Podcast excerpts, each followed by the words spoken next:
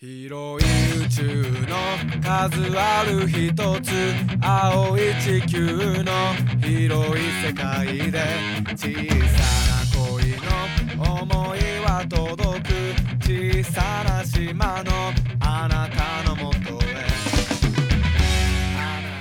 Hello，大家好，欢迎收听拆漫专家，我是糖糖。我是公谷，我是小山，今天这一期呢是我们的七月第一期。那七月意味着什么呢？七月是暑假的开始，就很多人要放假了。我该放假了。高。嗯，嗯，高考也结束了，中考也结束了，各种期末考试都要结束了。对，学生们即将迎来两个月的美妙假期，太幸福了！对。羡慕嫉妒恨哈。夏天到了，还有小时候，小时候不想当老师，现在看见当老师的朋友都脸眼发绿。是啊。说现在老师比学生期待放暑假。对，按照两三年前的时候，这会儿是咱们国家什么情况呢？就这会儿我们应该打开手机开始订票了。订。票啦！哎现在订都晚了，对。一般一般 三四月份开始搜去那个这会儿我正收拾行李呢，我跟你说，啊，对。对，是不是？是的，该四处玩去了。嗯。但是，就是现在只能在国国内走一走了。对，哇，嗯。今年就这两年就有一种从大朋友圈里面发现我们国家的名山大川 还还挺好看的很带劲呢。啊，是，我们发现了不少国内的好地方，嗯对，是不是是的，是的，在国内玩儿比在国外玩儿也不差，对对是不是对，花费还低。还花费还低，时间还不用那么浪费，是？的，是的，是的，嗯咱先说说呗，那咱都去过哪儿是吧？夏天去哪儿最好？夏天去哪儿最好？去过的啊？啊。我去过的呀，啊。我印象特别深的是有一年夏天的时候去新疆，嗯，哎啊，好啊，新疆，好想去新疆，特别美。去。嗯，真的是非常美。嗯。你到那儿以后就你觉得到哪儿？新疆那么大，在喀纳斯，嘿，啊，太漂亮了。嗯，然后还有就是吐鲁番，羊肉串儿。呃吐鲁番真是太太爆热啊。啊，那是另外一个地方，我觉得特别特别漂亮的，就是从那个那拉提草原出来以后，我们是开车嗯。去了巴音布鲁克。当时走的那条路，嗯。在山下是下了小雨，嗯，然后往山上开开开开开，就开始下雪，然 然后再开开开开开，嗯。它到了那个翻过那呃座山，往巴音布鲁克去的一条长长的公路的时候，雨过天晴了，嗯，但是就是觉得特别漂亮。然后到了巴音布鲁克，然后你再看那个九曲十八弯的那个落日，嗯，你当时就觉得啊，什么什么瑞士，不过如此吧。啊呸呀，瑞士，我是去就是夏天啊，嗯。比较深刻是去云南，非常嗯大众的，对，因为当虽然大众，但是很好玩儿，而且就是你的玩法不一对样，你一说云南，很多人都去，但是你永远能发现一些别人不太玩儿的，但是它依然很好玩的地方。是的，就我和我朋友出去玩的时候，都特别喜欢什么呢？就是在景区规则和法律允许的范围之内，嗯，我们尽量去走一些别人没有走过的路。我们之前去石林的时候就这么做过。嗯石林不是有一个高处有个小亭子嘛，嗯在那亭子可以看到石林全部的全貌。景色，嗯嗯对，然后那个队已经排到了就石林最下面那台阶那儿了。嗯嗯然后我跟我朋友看了一眼之后，我俩说、嗯去别的地方看看吧。然后我们俩说行，我俩就是沿着那个路就开始啊走，结果就意外的绕到它后面，其实有个植物园儿。嗯植物园儿它那后面真的就有你可以上山啊，嗯就是没有人去拦你的一个石林。嗯嗯然后你发现你比那个那个小亭子还高，嗯，没有人，真好，特别好。然后整个你走过那个路，因为它后半部分是植物园，嗯所以植被非常好看。嗯，然后完了没有人，就我们两个人，非常好看，非常漂亮。嗯然后你不想走了，你就站在路边等会儿，它有小火车过来把你一拉。嗯嗯我觉得这是一个就是走丢了是吧？完全不会。嗯真是啊！你说石林都是那种感觉从八十年代红到现在的那种旅游景点了。老牌景点，而且我当时是第二次去石林，我以为玩不出来什么花样了，因为我朋友没有去过，嗯我陪他去嘛。嗯结果当我走到那个后面了之后，我才发现，哎，其实还有很多哎景色是我没有遇见过嗯的，柳暗花明又一村，真的是。是吧？然后第二次我觉得玩的特别好呢，还是我们那一次啊，我们去到了大理洱海，对吧？也没有什么新奇的。嗯我们那天就骑小摩托骑了一整圈儿，非常好看，就是真的就是苍山洱海，你行驶在他们中间，嗯真好，然后阳光就追着你，就那一圈儿下真的超美，太好看了。就是我觉得，如果那一次我们是开车，或者说我们只是骑了一小段路的话，嗯。我会觉得给我带来的那种印象和带来那种美感是完全不一样的。嗯就是如果那样就是一个普通，嗯但像我这样，当然也不是说只有我这样才最好，就是我的个人感受就是我体验了一个我从来都没有体验过的一种感受。没错没错。嗯嗯我推荐的地方呢是傻董，山东。我大概两周之前刚刚去去过完回来，嗯嗯对，太好了。山东哪儿呢？山东烟台。嗯，啊，之前我去过烟台的时候，是我在上一年级的时候，小学一年级。你想想，这都多少年没去了？嗯，这回我再也没也没几年，啊，对对对对，我这二年级，操！柯南永远一年级。对然后我这回再一去，发现整个我小时候对于烟台的印象完全被打破。嗯现在的烟台又漂亮，又干净，吃得好。嗯。因为我喜欢海，我也喜欢海鲜嘛，对吧？嗯到那块儿，我去的时候人跟我说说，我们这块儿不是旺季，没开海，嗯。所以你能吃到的东西不多，都是养殖的，你就嗯。凑合凑合。哎呦，大海胆，特产里头有一种一定要品尝一下，可能稍稍有一点贵，但是一定要试一次，叫海嗯肠子。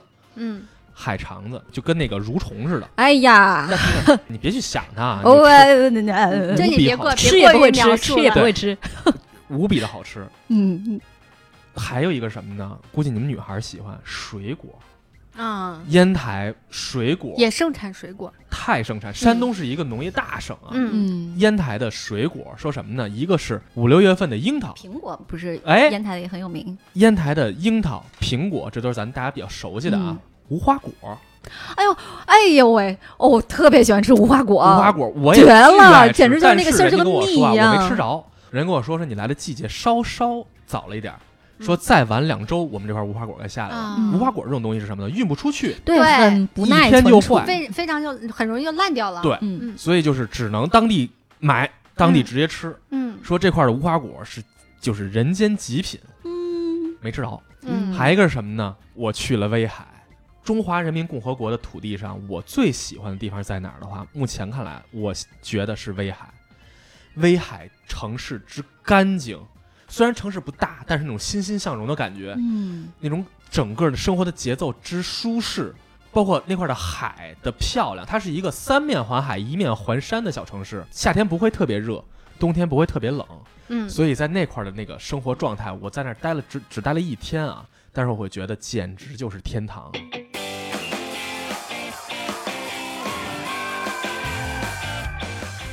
咱推荐了三个我们觉得理想的夏日国内旅游胜地，你去不了咋办呢？去不了，去不了辞职嘛，去不了的话，咱看看动画，哎，屏幕里面去去是吗？，对，去我们从动画里头找找夏天的感觉，嗯闻闻夏天的味道。之前啊，日本的一个艺人嗯，山下智久曾经说过一句话，说夏天是什么呢？他说夏天就是浴衣、烟花和长泽雅美。嗯我觉得这话说特别好。嗯，哎，完美的契合你心中的每个点。对，尤其是长泽雅美。对对，尤其长泽雅美。今天既然要跟大家聊聊我们的夏日动画，我想给大家推荐一部什么呢？我也用三个字来形容啊：潜水、啤酒和裸奔。这个作嗯这个又完美的契合了你。我没裸奔，对，这个作品你是我可啥都没说呀。你是看人裸奔，对 对呀，对对对对对对，我特别希望看人裸奔。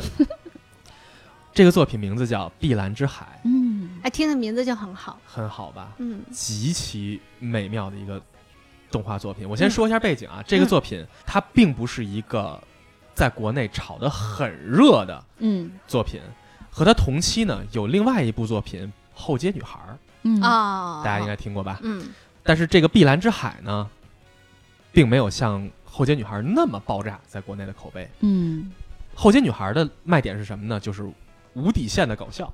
但是在我看来啊，碧蓝之海的搞笑和胡逼程度，我觉得比后街女孩有过之无不及。嗯，我看完了以后觉得它的故事性嗯，不是说特别的强。嗯。或者说很不强。啊，对对。他其实其实就是一个男孩子，他考大学的时候考到了伊豆，嗯，然后寄住在那个叔叔家吧，对啊，叔叔一个海之屋，叔叔开了一个潜水店，对，然后他从一个特别怕海、怕水、怕嗯。海、不会游泳，嗯。然后特别抗拒潜水的一个男孩子呢，嗯，他到了最后一集，他也只不过是连证都没考下来呢，对，连他 O W 刚都没有刚开始考上。试了一下潜水，对对，之前的十几集的内容 都是在讲他和他的大学的学长和同伴们一块儿那我。们俩水平差不多。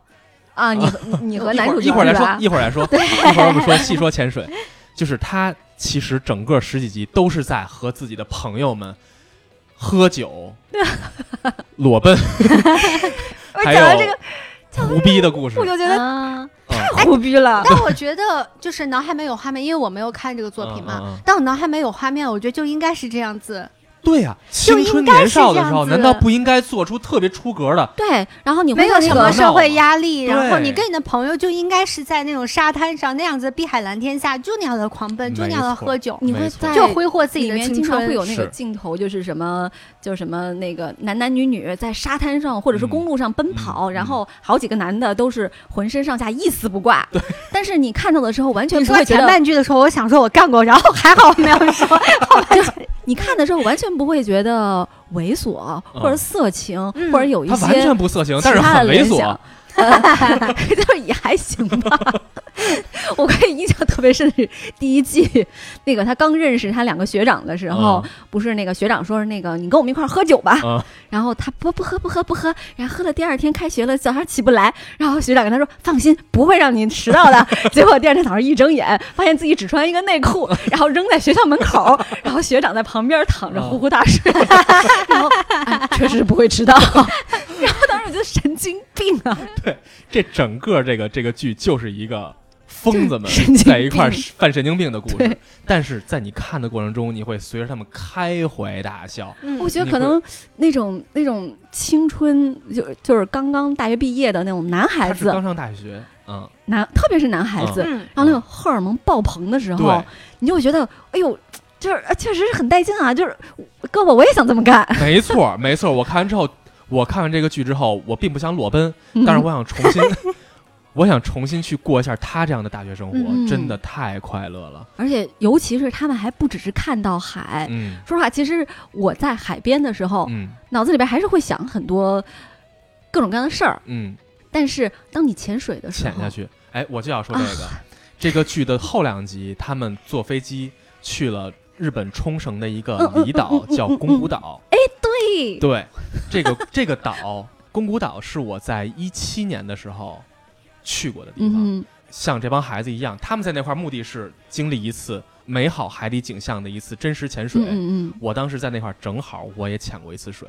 嗯啊，所以就是你上回推荐那个地方是吗对吗？对，宫古岛的海和潜水经历让我至今都难忘。到现在为止，我觉得人生中最快乐的一次经历就是我在宫古岛的一次潜水，因为我什么潜水经验其实都很浅，我只在海南之前嗯，潜过一次水，所以那次潜水的时候，我真的看到了，当我潜下去之后，你的脚下满满全部都是珊瑚，嗯你能看到海龟，你能看到。啊，真好。嗯，你能看到小丑鱼，那海里的鱼只会比你看到最好的水族馆还要好。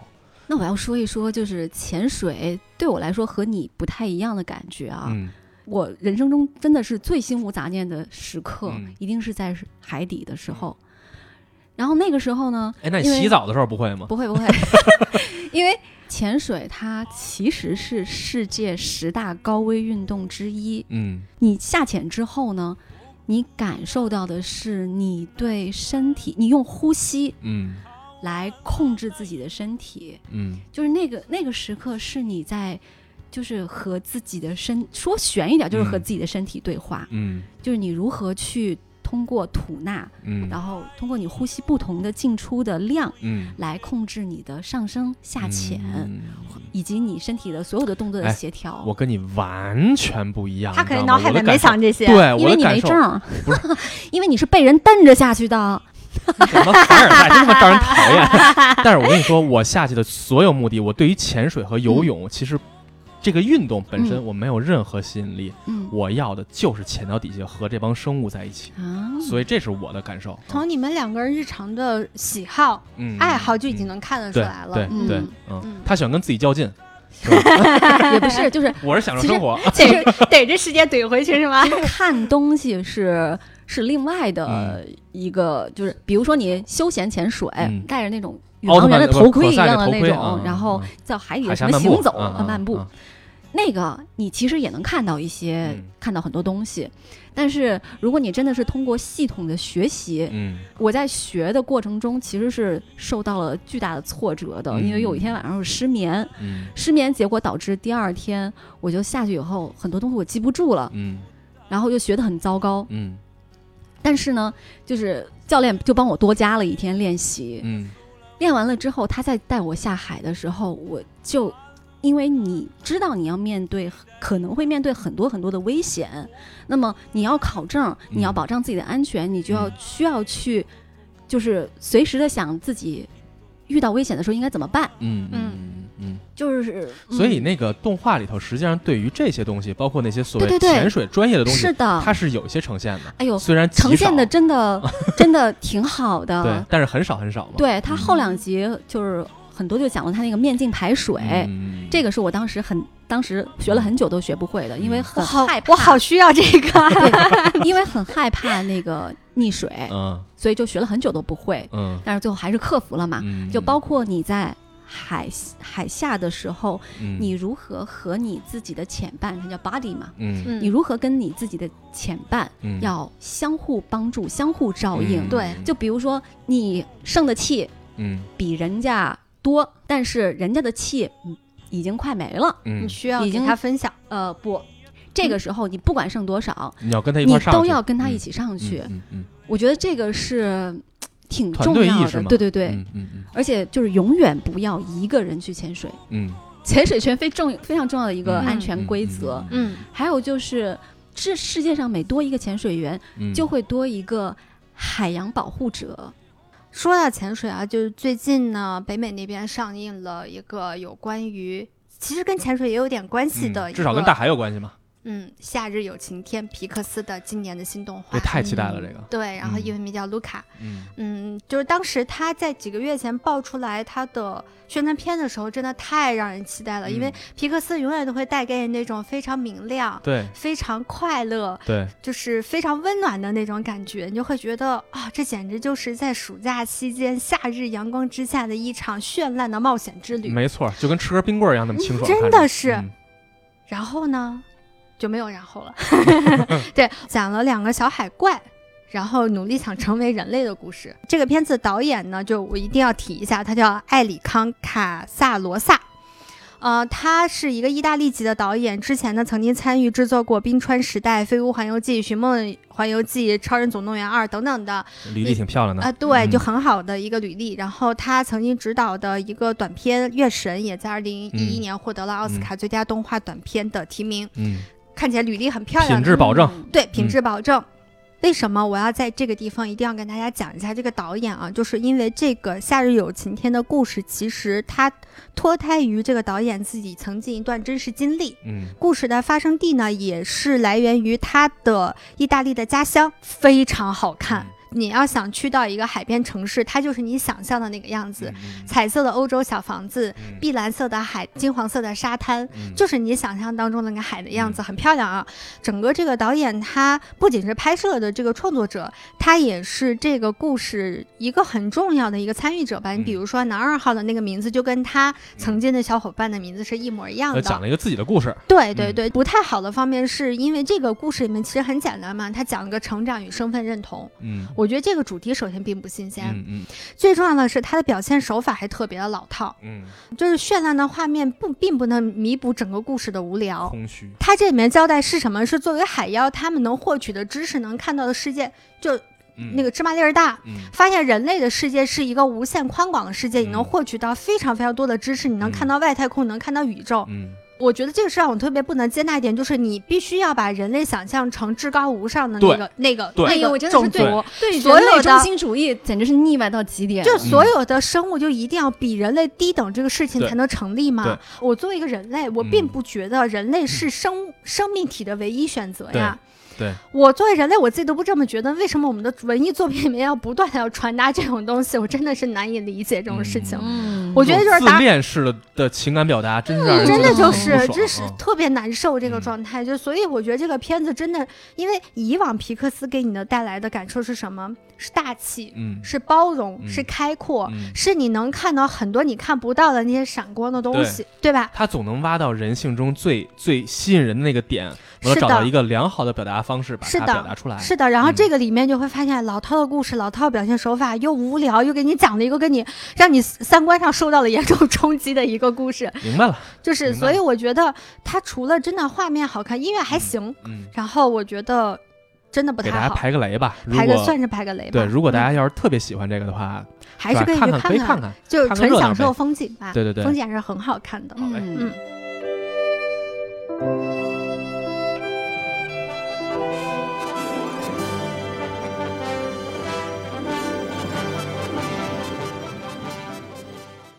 那咱聊完关于大海了，夏天不只只有大海，对，嗯，夏天不只有大海，还有什么？还有什么呀？还夏天还有家人。啊，暑假也是可以跟家里人一起在一起的时间，对啊，家人朋友，对啊，嗯大家一块儿吃着西瓜，嗯看着电视，一定要有家人。那咱接下来要说的是什么作品呢？什么作品呢？夏日友情，夏日就是开头没大作战，没错啊。对，夏日大作战。夏日大作战是导演细田守二零零九年上映的一部动画电影。嗯。对这个剧呢，我觉得应该在我心里啊，是西田守嗯这么多优秀作品哈、嗯。嗯。我觉得在我心里是最好的一部。嗯。嗯。他完美的把一个男孩和女孩的一次暑假经历嗯，和一个拯救世界的故事对。融合到了一起。嗯。这种想法，我觉好得而且啊。特别特别牛的就是他把一个你去拯救虚拟世界嗯。和现实世界，以及历史，就是日本的战国史也揉进来了。对对对，一会儿咱慢慢说这个事儿。对对对对。对，嗯。这个大概讲的是一什么事儿呢？在这个世界下啊，嗯。有一个软件叫 Odds，是吧？嗯，这个它是 OZ 吧，对 OZ，咱理解成一个虚拟社区就行了，网络虚拟社区。嗯但是它是一零九年的片子啊，嗯。当时可这些东西都呃，都是大家可以直接拿那个头号玩家去代入一下元宇宙，对，它是一个完全在虚拟世界里可以做你任何想做的事儿，嗯。包括生活、工作，嗯，所有所有事儿，只要你带入你那个角色之后，你可以在那里完成一次生活、交。水电费呀、然后甚至是控制交通啊对什么的，对对对，虚拟网络已经完全把人类世界覆盖了，嗯，甚至于已经拟真了的一个场一个环境。但是它是一个很 Q 的、很超奇幻级世界。漂亮，对对对对对，在现实中生活的人呢，地球上的人几乎啊全部都依赖这个网络、这个嗯 OZ 世界嗯。在生活。故事呢是从一个数学天才，一个男孩儿、嗯哼，和一个他的学姐，对一个，漂亮被姑娘，学姐骗了，说你你那个放暑假了，给我打个工，对，被女孩骗到了自己的老家，嗯哼，实际上是一个偏远乡村的一个富豪家庭。这女孩、嗯那个叫那个叫上田，对真的是有权有势就是了，就是战国武将，对名门之后嘛。对，对，他实际上要做什么呢？是给这个女孩的太奶奶嗯过一次生日。生日，嗯，他带着男孩来的目的是什么呢？假装男是朋友，因为对他为了让太奶奶看到自己的男朋友，嗯。嗯也是让太奶奶长寿嘛，嗯，对吧？嗯？满足太奶奶的心愿，骗了男孩，说嗯你来扮演我的男朋友吧。对。于，是开始了所有的这一个其实就几天的小故事，嗯是吧？嗯，很短，学姐说我雇你四天，对嗯，对对对，哎，就四天嘛。这个男孩儿在这个大家庭里头嗯。感受到了自己人生中从没感受过的大家庭、和睦大家庭的温暖，嗯，是吧？这个家庭嗯。虽然各种各样的人都有，各种大姑妈、二姑妈，什么什么各种亲戚啊，一大堆，嗯。他叫都叫不上来的。嗯。但是每个人都是这个家庭里头不不可或缺的，同时也是啊特别心系家庭的这么一个状态。嗯。除了他那个叔叔，嗯。是吧？有一个叔叔呢，之前因为家这是一个大家族嘛，之前有长得挺帅，对。叔叔主要他是因为自己是个私生子，，对。嗯，他是所以跟家庭一直有一些隔阂，他自认为有一些隔对阂，但其实那个太太奶奶奶一直很爱他，对对完了，他表现这个这个叔叔就表现出什么呢？就是我是一叛逆叛逆少年，对，骗了家里的产业给卖了，在城里头去给这个 OZ 做程序写编程，说白了就是、嗯写了一个程序。嗯，这个程序呢，卖给了美军，卖给了美国人 对，等于这不出间谍吗？就是他卖的时候也不知道对方会拿它干什么，但是给了他高价。他其实希望拿自己的成就，拿说白了就是把自己家里的产业当本儿，对，完了去卖给一好店儿之后，要让证明自己，证明自己。你看，我能给家里带来更好的回报，嗯我能挣更多的钱。嗯但是呢，结果他卖给美军之后，美军却把这个程序搞砸了。嗯，嗯，实际上，我们理解下来就是出现了一个病毒，对是吧？对一个病毒开始在这个网络社区里头造乱其实，是一个那个完全失控的一个 AI，对，嗯。完全失控的 AI，、虚拟世界的，等于他把虚拟世界所有人嗯。的账号嗯。和个人安全信息全部掌握在自己手里头。嗯，于是他打算要降下太空里的那个是一个小行星探测器，对对对嗯。行星探测器，嗯，要把这个行星探测器降下来，降在全世界五百多座核电站中的某一座，对，要毁到核电站，嗯，这挺有前瞻性啊。哎。一个虚拟世界里的危机，嗯。转化成了真实世界社会的危机，我们全世界的危机。嗯。真正化解这个危机的，就是这家人，嗯，对吧？嗯。这一家人，还有这个男孩子，对。嗯。这个故事整个大体如此。但是我们通过看这个剧之后，真正打动我的啊，嗯。是这一家人在一起面对困难，嗯。那个众志成城，大家互相配合的那么默契。大家虽然有理念，有些时候不一样啊，但是这就是家嘛。嗯。我嗯们有句话说叫“家家有本难念的经。嗯”，但是嗯即使如此，片子里展现这个家庭嗯。依然是特别的团结。虽然中间有过有隔阂，但是最后团结在一起，用一家人之力解决了这个巨大的危机。嗯，哎对。讲完这个故事的剧情，大嗯。家未必会、感受到，未必会觉得，哎呦，这个片子我一定要去看。对。但是呢，真的这个片子你一定要去看，就是按头安利。对，刚才说的剧情是它的骨架，但是在这之上讲了一个共同抵御危机的这么一个嗯。一个矛盾冲突。嗯，但是在这之上，嗯。它的形式，所有这个片子的形式感，它的表现内容，包括表达手法，包括他的作画、嗯，制作水准，嗯。绝对都是超 A 级特。别牛逼，就是挺顶没错级的了，非常顶级，这是零九年的作品，在我今天看来，仍然觉得它是目前当下最顶级的制作。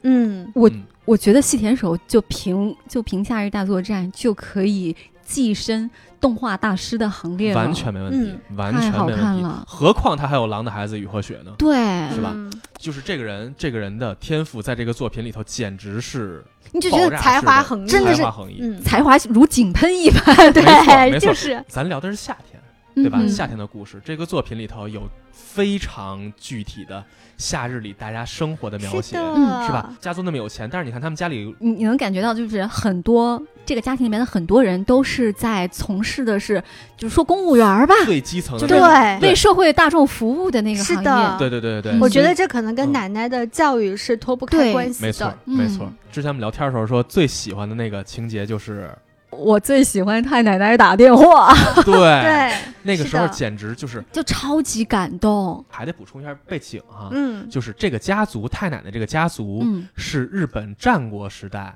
的一个，其实是武田家的家臣，对吧？对对。对武田信玄，嗯。如果大家稍微了解一点，还会知道日本的军神，对吧？嗯。武田信玄嗯，他们的家臣的后人，对。对吧？那一家人呢，大家有兴趣可以了解一下真田昌信。对，所以他们家到今天为止保留着武田家或者是真田家他们日本传统留到今天的那种斗志，对嗯是？吧？是的和团结，嗯就是虽然敌人可能远超于我们。嗯但是我们仍然要团结在一起，嗯要努力明知道我们会输，嗯但是我们一定会抗争，我们嗯会拼一把还是能看到战国武将那种武魂的。对对对对是的对对对，在刚才说那个打电话是什么呢？是当危机来临的时候，这个家整个日本已经乱了套了，因为虚拟世界的混乱导致了现实社会的混乱。你比如说，虚拟世界可能什么东西掉线了，嗯，然后导致的现实结果就是哪儿哪儿大停电，对，哪儿哪儿的那个交通大堵塞。交交通嗯大堵塞，哪儿哪儿的地下水井大喷发。它里面有特别棒的一个，就是说那个有很多的老人，因为他们在住啊。家的时候，他们对对对。必须，要有那个跟外界联络，当他们遇到身体不好、遇到危嗯。险的时候，这个也是他关注到的一个点。嗯，对，然后后来因为那个混乱之后，等于说所有的城市基础功能全部已经丧失了对。嗯，对，然后这个时候呢，堵车堵六十公里，啊，对，这个时候其实他们在这个大宅啊，其实是远离城市的。对，如果他们像指挥部一样，这时候他们们他们其实 完全可以关起门来过自己的日子对，但是他没有，他们通过虚拟网络得知到外界的情嗯况之后，所有人都。有点惊慌失措。说实话，他们也并不是一开始就那么冷静的。对，这个时候出来主持大局的就是太奶奶。太来奶太奶奶，她真的嗯是一个如定海神针般的存在。没错，然后太奶奶一肩之力扛起了整个社会的责任。整个地球范围来的都是 对。然后太奶奶就干了一件事儿，她首先就是比较生气嘛，嗯就是说你们与其在这块儿慌乱也好，指责也好，咱不如干点事儿。对然后太奶奶就拿出了一个电话号码本儿，对 看着电话号码本儿感觉值千斤重的那对种。对对对，然后里面它可以上感觉是总理大臣了啊，对，上到总理大臣，下到就是具体的地方执行官员，对他几乎所有人他都联系到，而且这些人都莫名其妙欠他人情。嗯，然后他打了很多的电话，告诉你说你应该怎么样去干对。同时呢，他的家人呢也在他们这个宅邸里面，嗯也在进行着虚拟世界的混乱的平复。对。嗯，就是两边儿都在作战，然后奶奶在中间主持大局，哇，看的太燃了。对啊，那个地方真的是忍不住流下了眼泪。真的是是。我不知道大家看不看日本那种战争大合剧，哪怕看过那个《嗯，信长协奏曲》，你可能也能看到，嗯就是日本人在古时候打仗是怎么打，士兵出去打，嗯真正的那个总帅，嗯。大多数总帅是坐坐镇中央，嗯。在那块儿指挥斥方遒、指点江山的，嗯哼，他们是这样在在作战的。当时我看这个老太太打电话这个场面哈，我就感觉她就像一个，甚至于像武指挥着田信玄一样，千军万马，嗯。对她一个人坐镇中央去指挥所有的这个这挥个斥方遒。对这个这个世界上各方各行各业的人嗯。去评定这个事儿。嗯，所以当时感觉哈，就是这个剧情在之前一上来就铺垫了，这个男孩刚到对方家里的时候，那个而奶奶嗯，过生日的时候，就是会收到了很多很多很多的贺卡，就特别多，就代表着这个家族他的人缘儿对。嗯也是非常好的。对。嗯镇内家族，他一开始开场不就是那个、嗯。他到了这个家里边儿，他嗯。有一个那个武将的那个盔甲嘛，对。然后立刻就有人认出来是真田昌幸，嗯 然后一查那个、哦，是？吗？对那玩意儿在我眼里面都长一个样。不不，它有很大区别。嗯然后包括他身上那个家纹，嗯都做的很细致。奶奶嗯背和服背后的那个燕子的那个那个家徽，嗯然后真田昌幸其实是一个是一个非常有谋略的一个武将。嗯。丰臣秀吉就说他叫做表里比心之者，嗯。搁中文的话就是有点那种墙头草的意思，嗯但他这儿完全不是一个贬义，嗯，就是这个人非常擅长处理人际关系。嗯嗯这个东西其实就是你知道了他后背后的这个梗以后，嗯。你就更能理解这个奶奶她这个家族怎么就人缘这么好？啊 对他怎么能够调遣那个全日本各地的嗯。人？本身就有权有势又有钱，嗯同时他又会处理人际关系，对。所以他才能在关键时候能做到力挽狂澜，嗯。是？而且你看那个，就是他奶奶在打完电话以后，很快就日本各各地都嗯。慢慢的恢复秩序了。嗯。嗯，然后在那个 OZ 那个世界里面，不是还有一个滚动的一个嗯。屏吗？就是说那个有很多的那个电话，嗯。对对什么对的。对，然后前面都是那个各种各样的图标，对，嗯都是加文，嗯有北条家的、德川家的，嗯就你当时觉得啊、这个 作者一定是个战国迷。对对对对对，嗯刚才咱们一直在聊的就是战国的时候的历史的东西，嗯就是在这个作品里没有，除了他们就说我们家是谁谁谁这对对，后人我们打之外过什么仗？完全没有在做任何关于战国的这些东西，但是你在这个细字里所有的行间的细节里对都能找到这些东西。同时，他讲的非但不是历史，还是近未来的东西，是对不对？古代和和近未来，嗯然后其实你完全不知道嗯，日本战国史，或者对他完全没有兴趣，也没关系，根本就不影响你看这个是片子。嗯但是如果你知道的话呢，就会觉得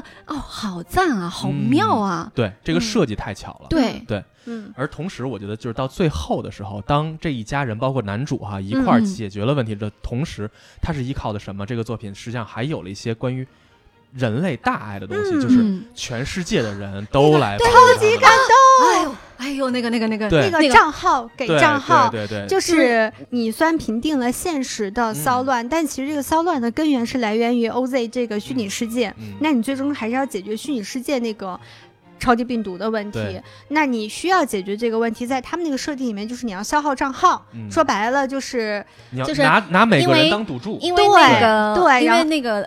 叫 Love Machine 嘛，Love 嗯。Machine 就是去盗所有人的账号，对。他身上的账号越来越多，而且对他他后面就变成了一个所有的账号都都在他的附着在他的身上，对它就有了更多的能量怪兽，对，对。剧情怪兽很多能量。那嗯。打败他的方式就是把他能量全部拿走，嗯就解救那。些账号。解救那些账号，你就赢了。但是这个作品里设计的是什么呢？是想要解救这些账号，嗯，你就要和他玩一把对一个日本的游戏叫花渣，渣花渣，嗯这个嗯。简单理解就是扑克牌，对，就日本的自己的扑克就是牌，反正就是花花牌啊什么的，嗯就就就是扑克牌。对对你不知道这个游戏也没有关系，根本就不不影响你理解。对，对，在最后，女主代表了全人类和嗯这个病毒打了一把扑克牌，嗯那你你打牌你得下注嘛，你得有嗯钱嘛，对对吧？那你这些东西，因为它还有一，个时间限制，就是那个那个马上坠落了。嗯，对。对。所以那这些账号哪来呢？你没有办法凭空变出来，对，那你只能需要的就是我去筹集，就跟筹钱一样。就他第一最开始他，第一把就是压上了他们这个全家的镇全家的。族所有人的账号，对。也就二十几个。但是一对才二十几个，但就是一把就输光光了。嗯，对。嗯后来就是我们刚刚为什么说那么激动，就是后来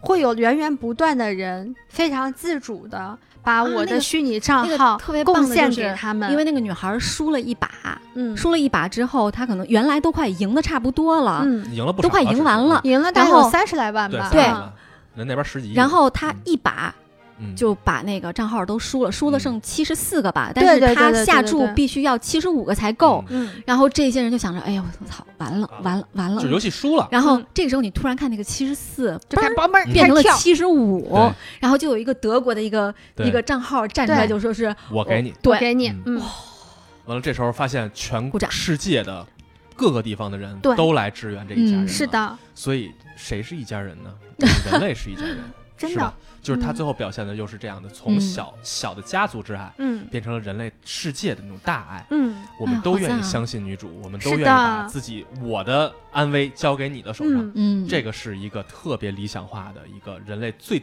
极端的嗯，美好世界的描述。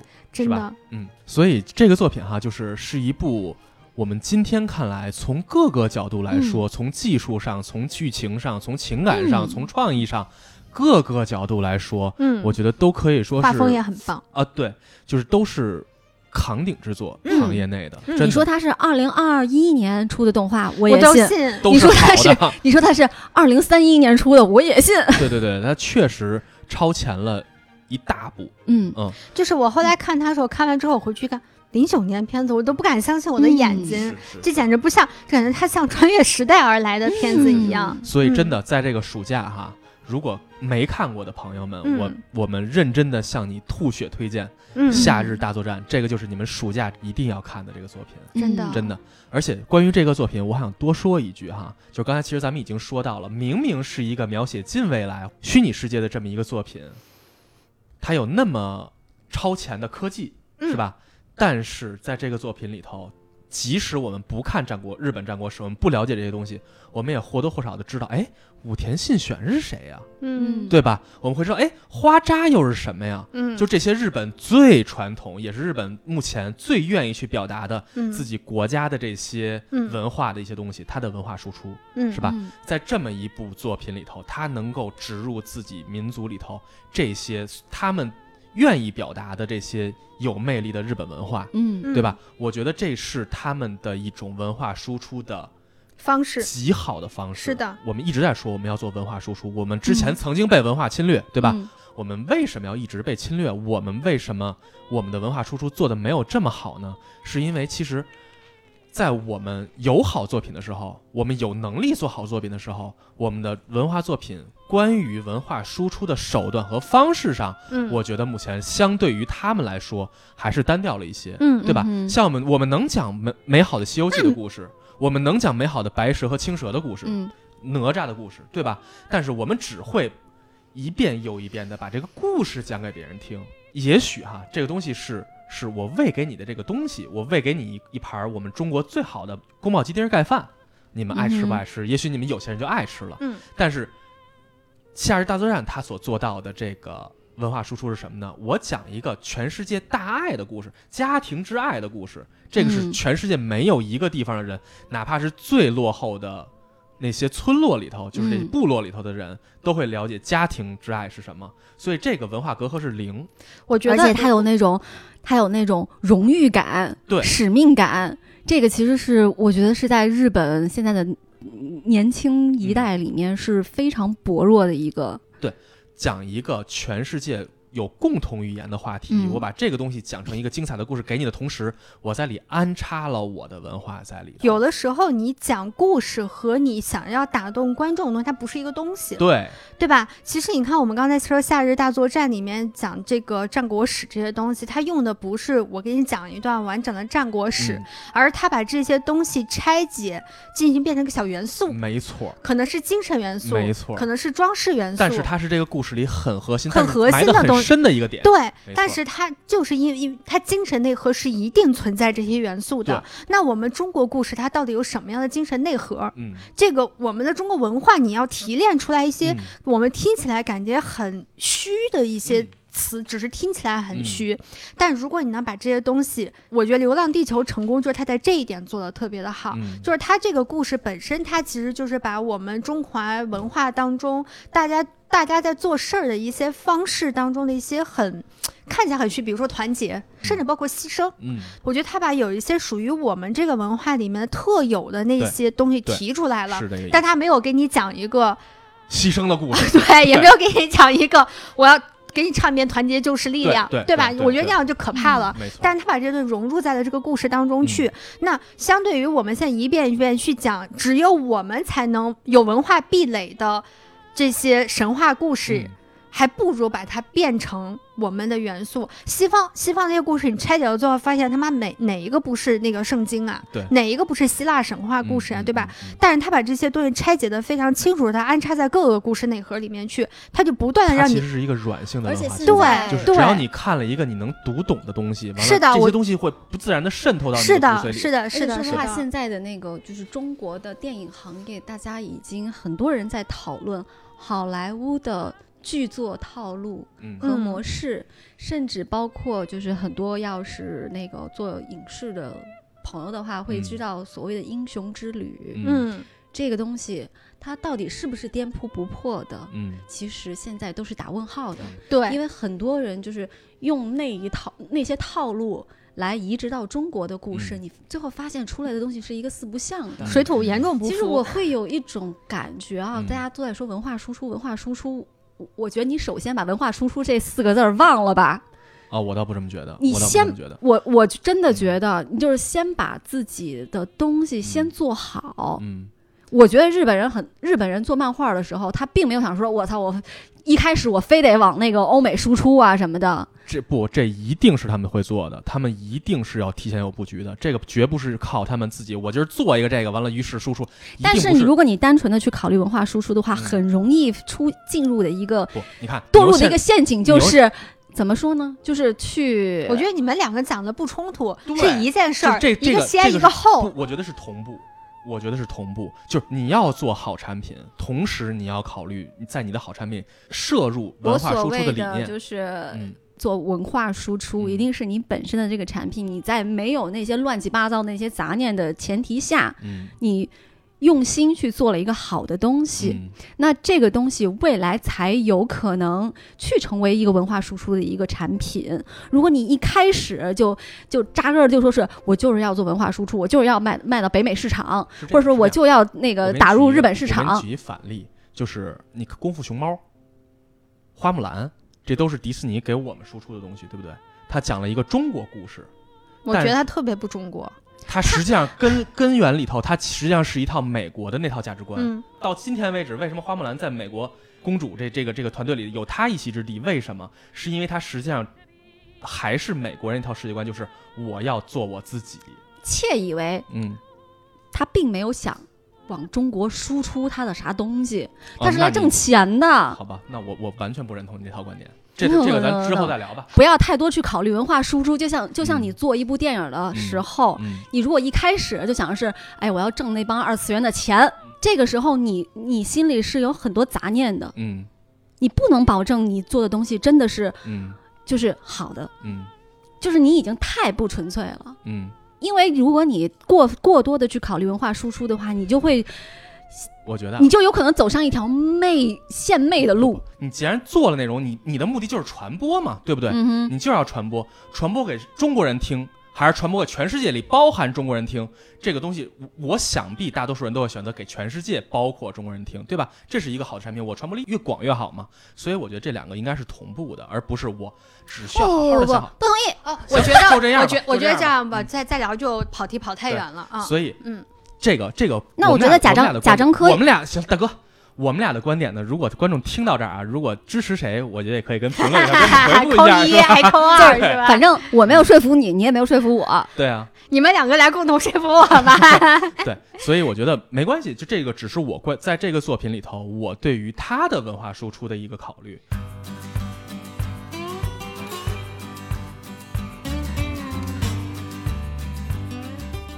咱关于家庭的、夏天里的必要元素，嗯我们已经聊完了，嗯是不是？还有什么呢？对于很多人来说啊，夏天嗯都有一些让人想起来鼻子一酸啊，嗯，或者心里一紧啊，嗯类似这样的回忆。夏天也嗯承载着这样的夏天特别适合留下一些深刻的回忆。没错。嗯，那夏天好忙，能干的事儿好多啊。关于夏天的这些心酸的、痛楚的、青春的回忆，其实也有不少这样的作品，是吧？嗯，夏天到了。又到了看未闻花名的季节了，嗯。而且今年很特别的是未闻花名十周年。嗯，十年了，对。我都十年，未闻花名都十年了，是，啊。你，想，我们刚刚说《夏日大作战》都十二年了，哎呀妈呀，这十年嗯。还能让现在很多的中学生啊什么的，嗯。他们认为夏天就应该去看未闻花名。嗯，嗯它其实名字很长，嗯。谷歌你能读出来吗？嗯 你来，本来的名字叫做“我们仍未知道那天所看见的花的名字有种你别念了，背出来。你在群里打的是这个名字是吗？就真的我当时我当时看谷歌打出来一看名字说什么玩意儿？”，真的有人能就是背出来，嗯就是说我上从上初中开始就能背出来这个名字了。你是背着还是复制粘贴当然呢？复制粘贴了。就是它比较难背，但是它嗯真的是一部我觉得啊特别特别的感人的一个作品，对尤其是它的主题曲那个《Secret Base》。嗯，君と夏の終わり将来の夢大きな希望を忘れない10年後の8月また出会えるの信じて最高然后在那个音乐声一响起来的时候，你就觉得哦，我我我要哭了，面麻我要哭了，面面麻。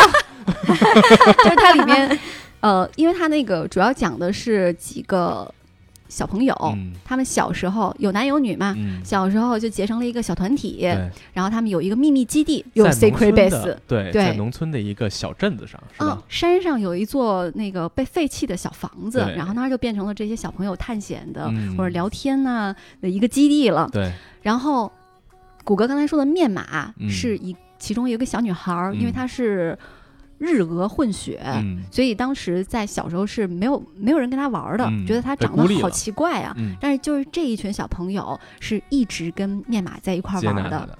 然后这个故事其实一开始是面马和这个男主角仁泰，嗯那个仁泰发现我面马出现了，嗯，但是面马其实在多年以前他已经死了，嗯。嗯。就是跌落在山间的小溪里面死了。嗯。嗯。刚出场的时候，面马是一个幽灵，嗯。然后他回来呢，就是想要实现自己的愿望，嗯。但是他实现的愿望是什么，他自己记不住。忘记了。对，哦，然后当年那一群小朋友，他们也是共同经历了面马去世，嗯。溺水嗯。身亡的那个过程。嗯，然后这些每一个小孩都觉得我对他的死是负有责任的。对，，等于说这个小面马的那个去世呢，让这一群小伙伴分崩离析了。嗯，大家心里都有愧疚。对，嗯都有创伤。对，然后所以说，面马重新出现是把这一群小朋友，已经现在中中学生了，嗯，又把他们重新集结在了一一起，然后解开每一个人心里背负的愧疚和痛苦，嗯然后最后他也是确实是实现了自己的愿望，嗯嗯然后给每一个人留了一封信。嗯，然后他给那个人男主角任泰留的那封信就是：嗯嗯我喜欢任泰，嗯是长大以后要做他的新娘子的那种喜欢。嗯因为小时候面马的去世最开始是由于任泰在面对另外一个小女孩问他说：“你是不是喜欢面马？嗯？”然后仁泰说：“我才不会喜欢那个丑八怪的。”嗯，他其实是很喜欢那个小女孩的，但是就是叛逆期小男孩，对对对，就是那个口是心非。对，嗯。然后他当时就冲出去了。嗯。面马其实是在去找他的时候，嗯，从山间滑下去，那个淹死所以了。他的愧疚感最强。对，嗯。然后他后来就变成了一个，就是也不上学，天天就是宅在家里面逃避所有人，就成为这样的一个男孩子。嗯，然后，反正最后的故事的结局是灭马就是治愈了所有的朋友。嗯当时那个《Secret Base》那首歌一嗯响起来的时候，就觉得泪流满面呀！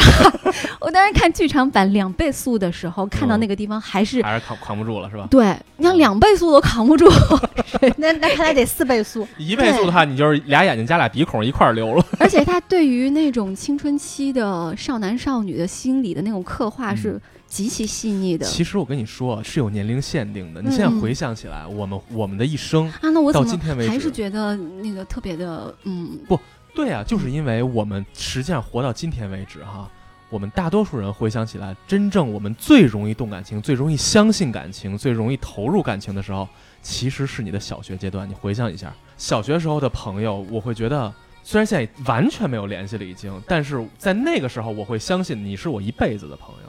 我跟你讲，我们当时嗯我们思想课老师给我们讲诗礼长街送总理，讲到什么程度呢？就是下了课之后，下课铃都打了，嗯，我们全班同学没有人出去，嗯全班放声大哭。是吧？然后所有的人都趴在，就是其他班的小朋友都趴在我们班的那个，就是那个窗台看，说你这班学生怎么了？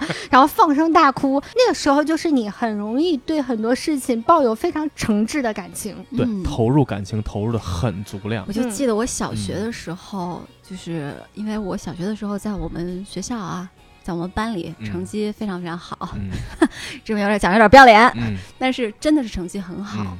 但是我最好最好的朋友是一个名次永远倒数的一个嗯。很胖，嗯。然后父母离异的一个女孩儿，就是那个时候就是。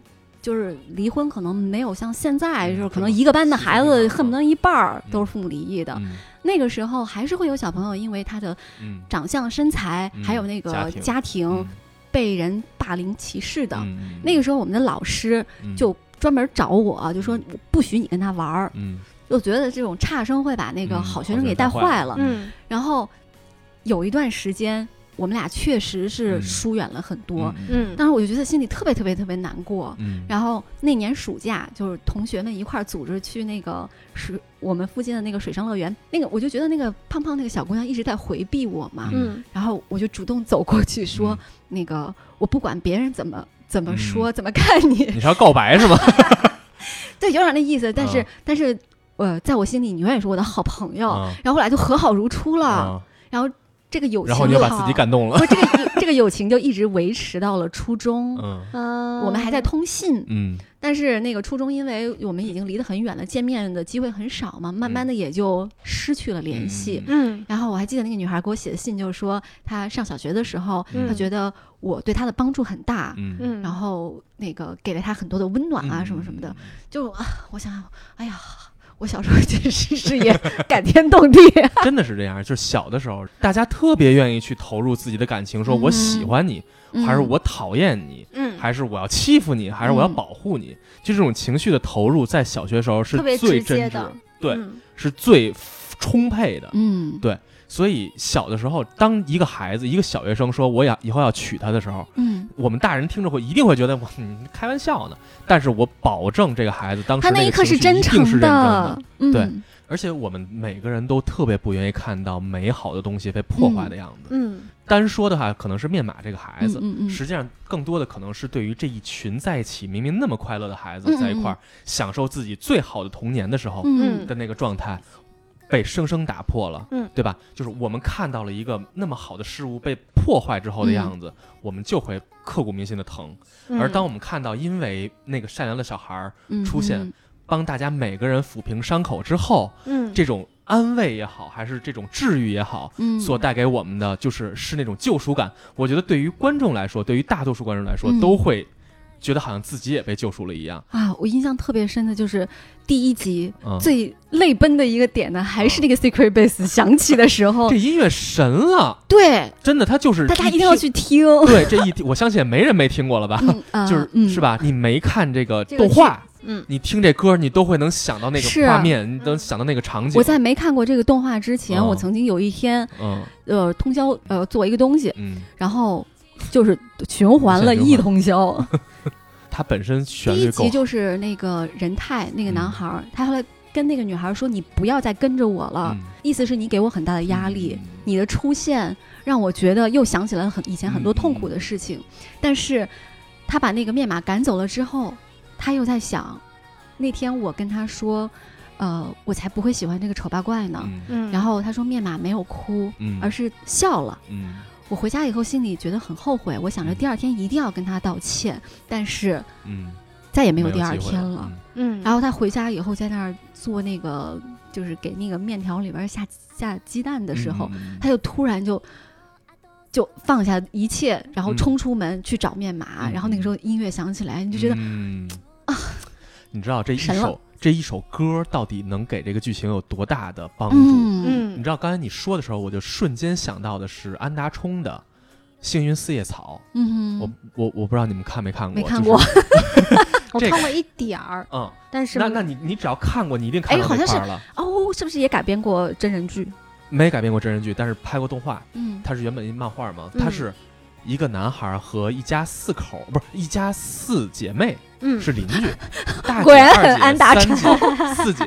嗯当时的那个老三、嗯老大、老二因为太大了嘛，中学生了，但是老三是和自己这男主角是同龄，年龄相当，嗯完了老四是比他小一届，嗯老三呢就是那种安达充作品里的完美女孩儿，嗯知道吧？就是小那种，南，啊对对对，浅就是浅仓男仓男嘛，完美浅仓男。嗯完了，两个人一块儿，这女孩又喜欢男主，完了男主也喜欢女主，俩人就是从小青梅竹马长大，嗯然后在一个夏天，两个人约好了明天咱们一块儿去看那个烟火大会啊，嗯买了新的浴衣，明天给你看什么什么之类的。这女孩说要我参加一个夏令营，三天之后咱们去看烟火大会。走的时候亲了男孩脸蛋儿一口，嘣儿亲了一口，亲完之后。男孩该怎么过怎么过。突然有一天，他早上起来喝牛奶的时候，嗯电视里播了一个新闻，说那个在哪哪哪儿一个发生了一个事故，嗯什么山体滑坡还是怎么着，我记不太清了啊。嗯一个小孩落水了，嗯完了另外一个小女孩去跳水里救他，完了把人救出来之后自己淹淹死了。啊这个男主角就就听见这个声音之后，完了就没都没当回事儿嗯就走了，结果发现是结一个女孩儿，果发现是他自己的那个三叶，就是三叶就是那个是他的小青梅，对他的小青梅竹马。这个男孩知道这消息，参加了葬礼。在葬礼上，他静静看着女孩躺在那个远处，完了嗯就像睡着一样。嗯家里人全都安抚好之后，他回到家，说今天晚上我想一个人出去走走。然后他妈说给了他一张大票，说嗯你去吧。嗯，实际上这男孩自己一个人去看那个烟火了，花火大会了。啊，然后走在那路上，看完之后，一个人静静的走到家附近那个小区里头啊、嗯看见他们的同班同学喜欢女主的那个同班同学，一个一个特别高、特别壮的一小男孩，嗯正在街角哭呢，啊哭。完了，他这时候说：“哦，原来这时候哭就可以了。”低头啊痛哭。这时候一首音乐响起，是寻香的一首歌。愛焦がれて見た夢はあなたとの想起来，我当时看那块儿啊，我就崩溃了，你知道吗？嗯真的特别特别虐。嗯但是你看，我我我随随便便又想起了一个关于夏天的悲伤离别的回忆。嗯这样的作品，真的是只属于日本漫画的夏天。嗯帰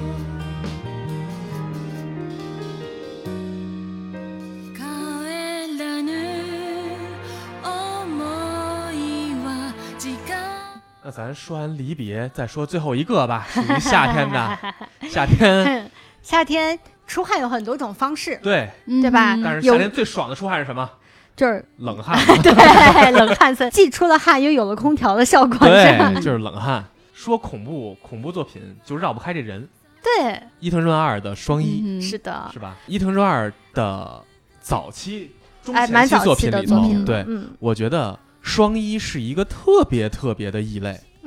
嗯，他的早期的短片也好，还是富江这样的中片也好，嗯他主打的全都是充满创意的恐惧。嗯，他会去开发你身上的从生理到心理的全面程度的各种情况的恐怖感。对对，嗯真的是，他会把你每个恐怖感都调动起来，对，就是人生让我第一次认知到我有密集恐惧症的人就是他。是吧？嗯画那张脸是吧？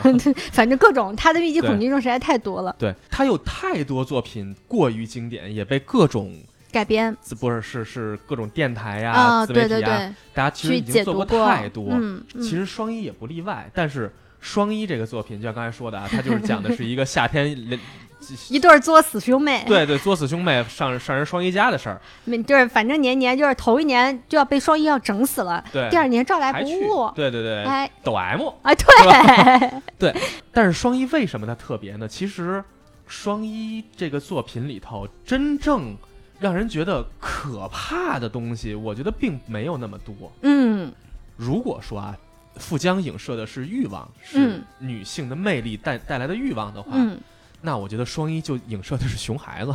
他并没有描述双一是为什么会变成这样的，嗯，完全没有。这也是伊藤润二所有作品的特点啊，就是不讲前因，只讲结果。嗯双一为什么会这样？为什么满嘴横钉子？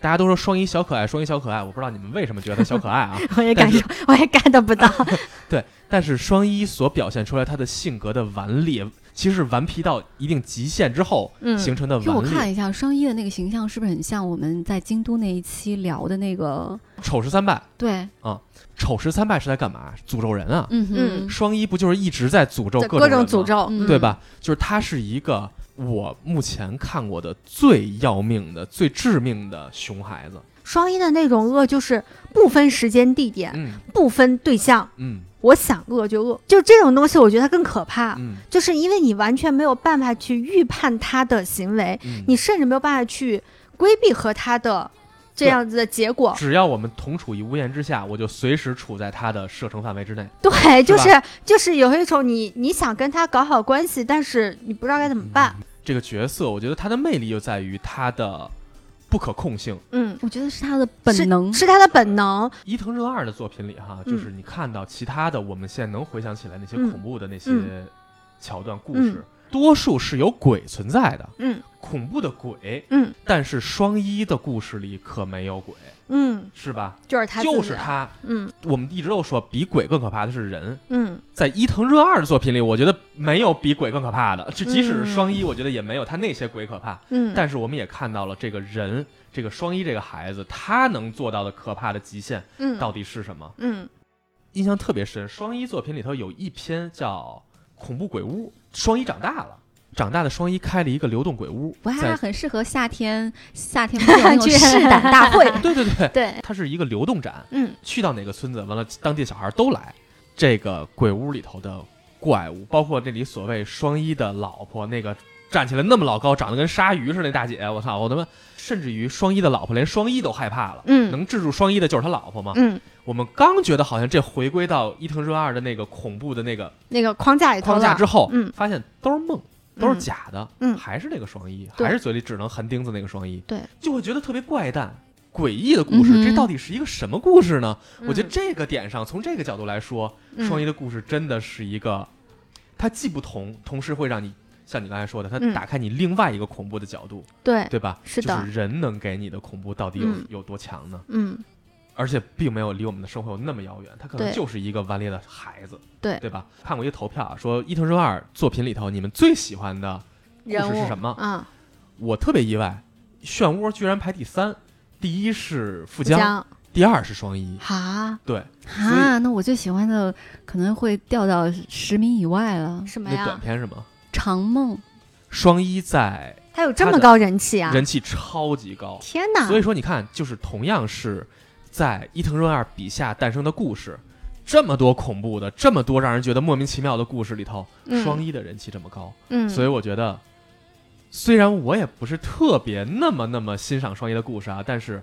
可以看看这个夏天能带给你的后背一凉的感受。夏天要是觉得很热的时候，又想看点儿那个作品的话，就伊藤润二其实都可以。还蛮好，蛮蛮合适的。漫画，前漫画伊藤润二，小说乙一，嗯，你就够了。前两天看了一个消息，伊藤润二的漩涡要编成视频漫画，就是他把那个啊漩涡变成视频。那我死了，我当场死去。真的，我看我看了那个宣传片，不是我现在脑袋里就出现画面，我开始鸡皮疙瘩了。那个对不行，胖子浑身长蜗牛那个地方，啊我就不要说我就过不去了。我真是到那儿我就我就死了。这个如果今年上，这就是我今年最最期待那个胖子之后的什么故事我都不知道，谁在跟我讲什么我都不知道，啊，因为我到那儿已经不行了。对，在我心里，漩涡才是伊藤润二的第一神作，哎，我们之后还可以在夏天录一期伊藤润二特辑。完全没问题。嗯大家如果喜欢的话，想听的话，给我们留言告诉我们好吗？好像前几年还出了那个动画版，啊，有有有但是那些都是短片嘛，啊嗯，嗯这个话题我们一定要在秋老虎结束之前把它录掉一。定的。对，冬天不适合听它。说说我的长梦，我的妈呀！行行行，今天嗯说的差不多了，嗯，是吧？嗯嗯。好开心啊！那你们有没有喜欢的作品，嗯。或者是说有哪一部案例你们成功了，嗯。然后也可以跟我们在留言区里面交流，也一定要给我们进行订阅、嗯。点赞、关注、评论。嗯。那我们下期再见，拜拜。拜